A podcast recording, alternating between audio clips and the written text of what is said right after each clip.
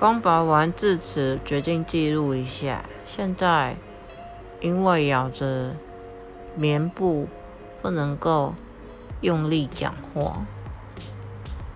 嗯，医生的技术其实蛮好的，嗯，只是因为我长了一颗水平智齿，他花了大概一个小时的时间去拔，嗯，我觉得还蛮辛苦的。嗯，过程其实没有什么不舒服了，因为麻药都打下去了。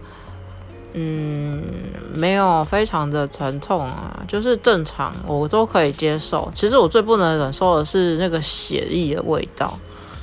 嗯，现在啊，现在就是都会有那个血的那个味道，一直不断的从我的鼻腔窜进去，有一点不太舒服。